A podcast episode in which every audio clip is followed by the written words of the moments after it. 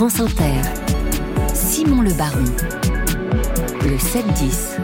L'égalité des chances au cœur de ce débat. Peut-on encore croire à la méritocratie. Salomé Saké et Erwan Lenoir sont là pour en parler avec nous. Bonjour à tous les deux. Bonjour. Salomé Saké, vous êtes journaliste pour le média Blast, auteur de Sois jeune et tais-toi, réponse à ceux qui critiquent la jeunesse aux éditions Payot. Erwan Lenoir, chroniqueur au journal L'Opinion, membre du conseil scientifique de la Fondapol, auteur de L'obsession égalitaire, comment la lutte contre les inégalités produit l'injustice.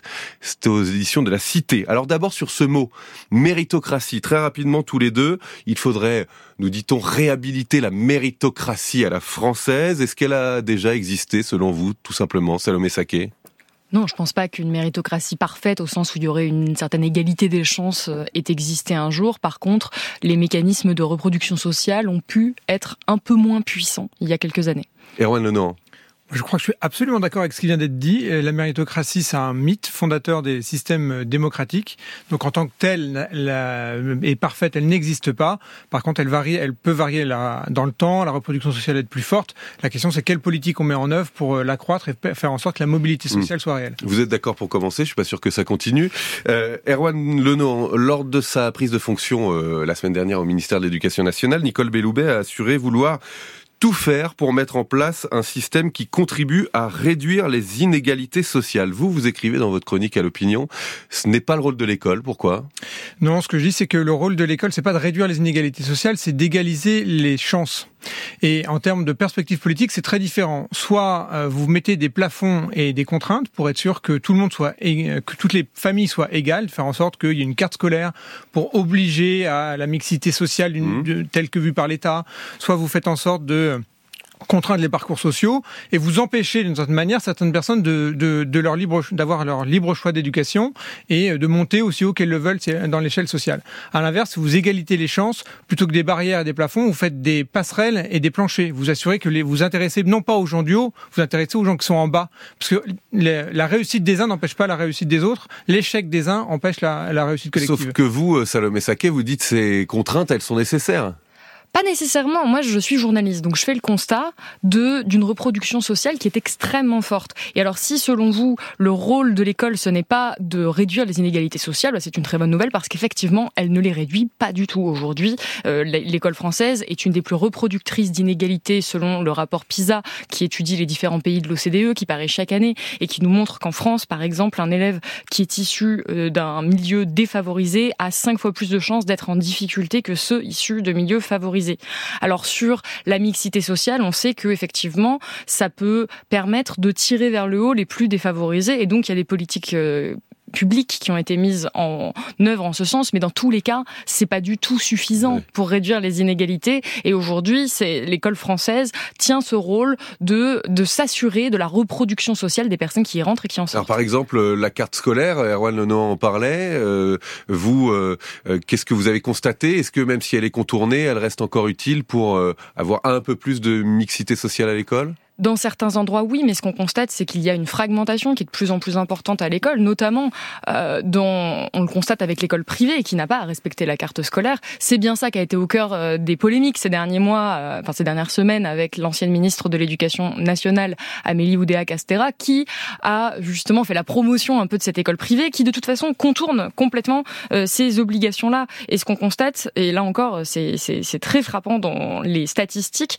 c'est que la proportion d'élèves euh, de, issus de milieux sociaux très favorisés était supérieure de 11 points au reste de la population mmh. dans le privé dans les années 80. Aujourd'hui, elle est de 20 points. Donc en fait, pour le dire plus euh, trivial, de manière plus triviale, on a euh, globalement des élèves issus de milieux favorisés qui vont dans des écoles privées et on a des élèves issus de milieux encore plus défavorisés qui vont globalement dans le public. Donc, il y a une scission qui s'opère. Erwan Lenoir, est-ce que euh, quand vous parliez tout à l'heure de libre choix des parents, euh, ce n'est pas une façon d'accentuer encore le phénomène que décrit Salvé euh, non, je crois pas en fait, parce que il y, a une double question. Ce que vous dites. La première, c'est de savoir pourquoi est-ce qui sont les familles qui réussissent le mieux et pourquoi elles font le choix d'un autre système d'un autre système scolaire que le système public. Les familles qui réussissent le mieux ou les enfants qui réussissent le mieux dans le système euh, éducatif français, sont de deux catégories globalement. C'est un et d'abord les fils de profs et ensuite les gosses de riches, pour le dire très vite. Donc c'est, euh, ça n'est pas qu'une question euh, d'argent, c'est aussi une question de, de capital culturel et euh, parce que qu'est-ce qu'ont ces familles en commun, c'est de mobiliser leurs propres moyens, qu'ils soient culturels ou financiers, pour assurer le meilleur avenir de leurs enfants. Et, dans un certain nombre de cas, ils constatent que ce soit d'ailleurs des, des, des, fils de profs ou des gosses de riches, que l'école publique du quartier, elle est pas bonne. Et donc ça va pas dans l'école publique. Et donc c'est pour ça qu'ils mettent leurs enfants ailleurs. est-ce que c'est pas le serpent qui se mord la queue? Est-ce qu'elle serait pas meilleure s'ils mettaient leurs enfants dans l'école publique? Mais alors, admettons, Admettons, dans ce cas, je vais vous dire, j'attends de voir quelles sont les familles qui sont prêtes à utiliser leurs propres enfants pour faire des expériences sociales. Parce qu'au fond, ça revient à ça. On leur dit, on dit aux familles, écoutez, ça serait mieux que vos enfants aillent dans des écoles qui fonctionnent pas pour améliorer le sort collectif éventuellement, parce qu'on n'est pas complètement certain non plus. Personne ne le fait. Personne ne le fait, y compris euh, les gens qui, vivent, qui sont les plus généreux en termes de politique publique. La question est plutôt de savoir comment on fait pour effectivement un, avoir de la mixité et deux, euh, faire en sorte que les écoles publiques soient d'un, meilleur niveau ou retrouvent de l'attractivité. Ça ne passe pas par la contrainte, ça passe pas par la pénalisation des familles, ça passe par investir dans ces écoles qui sont défavorisées. Alors, euh, il y a des mesures qui ont été prises, euh, par exemple le dédoublement des classes de CP, CE1 dans les quartiers prioritaires, Salomé Saké. Est-ce que ça, ça peut aller dans le bon sens? Est-ce que ça produit des effets? En fait, on a, oui, ça peut aller dans le bon sens. Alors les études sont assez, euh, enfin, sont pas forcément unanimes sur le sujet. Évidemment que ça va dans le bon sens quand on a moins d'élèves par classe, ça c'est une évidence. Mais par contre, euh, ça s'inscrit dans une politique plus générale qui ne va pas dans le sens de l'investissement dans l'éducation publique, dans l'éducation nationale. Et aujourd'hui, ce qui manque, c'est des fonds, tout simplement. C'est un investissement massif. Pourquoi l'école publique? Alors, si elle pouvait être considérée comme moins bonne, euh, ce serait avant tout parce qu'il n'y a pas de bonnes conditions de travail. Les professeurs ne de le dénoncer. Euh, ils ne sont, ils, n'ont pas les bonnes, euh, les, moyens en fait de pouvoir donner une éducation euh, similaire aussi à des mm. élèves issus de milieux défavorisés. Quand on entend par exemple que à la proportion du nombre d'élèves, les fonds alloués à certaines écoles privées sont plus importantes que Exactement. dans le public. En fait, c'est ça qu'il faut qu'il faut souligner, mais de manière générale, il faut incruster cette question de l'éducation nationale dans la question sociale de manière plus générale. C'est qu'on a aussi des lieux qui sont euh, ce qu'on pourrait appeler des ghettos, ou en tout cas qui sont soumis à une forte ségrégation spatiale, ségrégation spatiale qui s'accentue. C'est-à-dire qu'il y a des quartiers en France où il y a un taux de pauvreté qui est bien supérieur à la moyenne du reste du pays. C'est une fragmentation territoriale qui est largement euh, documentée ces dernières années. Et donc forcément, on a des écoles où en fait on a des élèves qui ont aussi des problèmes à la maison, qui, qui n'ont pas de quoi euh, se nourrir correctement qui n'ont pas de logement salubre, qui vivent dans des conditions qui sont extrêmement difficiles. Et dans ce contexte, comment des professeurs peuvent-ils donner une éducation qui sera exactement euh, similaire à celle que l'on peut recevoir dans des quartiers beaucoup plus favorisés? Donc, je pense que c'est une question sociale beaucoup plus large. Vous êtes d'accord euh, Je vous vois hocher la tête, Erwan Lenoir, sur les moyens, sur la nécessité d'agir euh, plus largement. Vous êtes d'accord? Sur la nécessité d'agir plus largement, oui, parce que en, réalité, ce qu'on demande à l'école aujourd'hui, c'est de résoudre tout un ensemble de problématiques sociales qui la dépassent. Effectivement, quand une école est sinistrée dans un quartier, c'est aussi parce qu'il y a des problèmes d'urbanisme, d'emploi euh, et, de, divers autres sujets dans le quartier. Sur les moyens, un peu moins, parce que si c'était juste une question de moyens, on devrait avoir une école extraordinairement performante. la dépense publique éducative n'a cessé d'augmenter en France sur les dernières décennies, et pourtant on voit bien que les résultats sont pas là. Donc il y a autre chose que les moyens. Il y a les questions de méthode euh, et, d'autonomie d'établissement.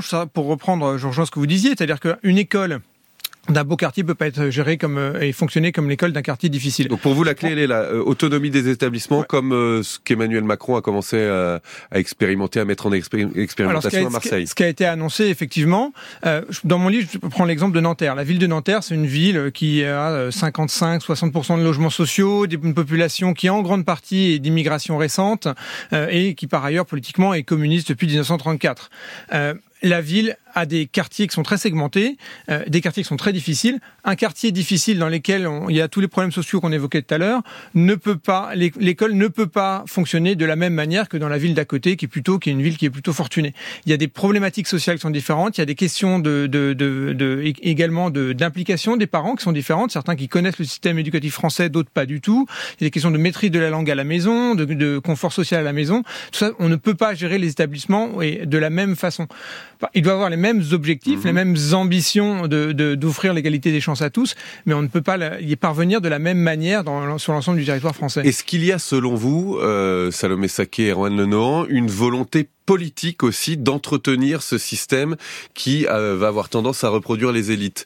Euh, on a beaucoup souligné que les euh, quatre ministres, les quatre premiers ministres de l'éducation nationale d'Emmanuel Macron jusqu'à Nicole Belloubet ont tous soit été inscrits eux-mêmes, soit inscrits leurs enfants dans les écoles de l'élite parisienne, Stanislas ou l'école alsacienne. Oui, en fait, c'est ça qui est violent.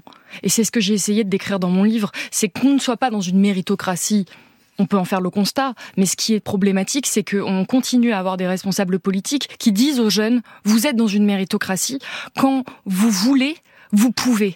Alors que la réalité sociologique, c'est plutôt que quand on peut, on veut. Et c'est ça qui est extrêmement difficile à vivre. C'est que les, c'est pour ça que je m'attarde autant sur cette question de la méritocratie. C'est que ça ne veut pas dire qu'un élève issu de milieux défavorisés ne pourra absolument pas avoir une mobilité sociale. C'est que c'est extrêmement rare. C'est rendu beaucoup, beaucoup, beaucoup plus difficile et ça crée de la frustration. Ça crée euh, un sentiment d'échec personnel qui est extrêmement difficile à vivre pour euh, les élèves ou les jeunes euh, qui sont soumis à ces mécanismes sociaux. Je vais juste vous donner quelques chiffres parce que c'est vraiment quand même extrêmement frappant. Aujourd'hui, les enfants d'origine défavorisée ont moitié moins de chances en mmh. France d'entrer en seconde générale et technologique. Aujourd'hui, euh, seuls 18% des élèves issus des familles les plus défavorisées ont un diplôme de l'enseignement supérieur contre 68% pour les enfants de cadre. Les grandes écoles sont remplies d'enfants de cadre alors que ce n'était pas le cas à ce point il y a 40 ans. Et donc quand on dit aux jeunes allez-y, vous pouvez y aller et qu'ils voient bien dans la réalité qu'ils n'ont pas les mêmes chances, qui n'accèdent pas aux mêmes études,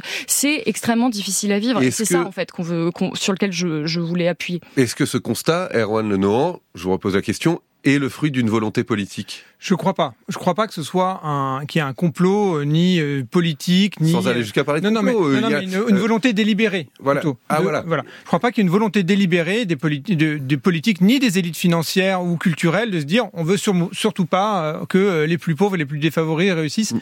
et, et, aient accès aux mêmes chances que nous. Mais il y a un conditionnement culturel sans doute. Je crois pas. Je pense qu'il y a enfin ça dépend ce qu'on entendait par là. Je pense qu'il y a surtout un désintérêt pour la question éducative. Je pense qu'une grande partie des élites politiques et économiques françaises vivent euh, que, quel que soit leur bord politique, vivent dans les beaux quartiers des centres-villes, vivent dans les beaux quartiers de Paris, et euh, les problèmes des, des éducatifs, ça n'est pas une réalité pour eux. Ça n'est pas une réalité.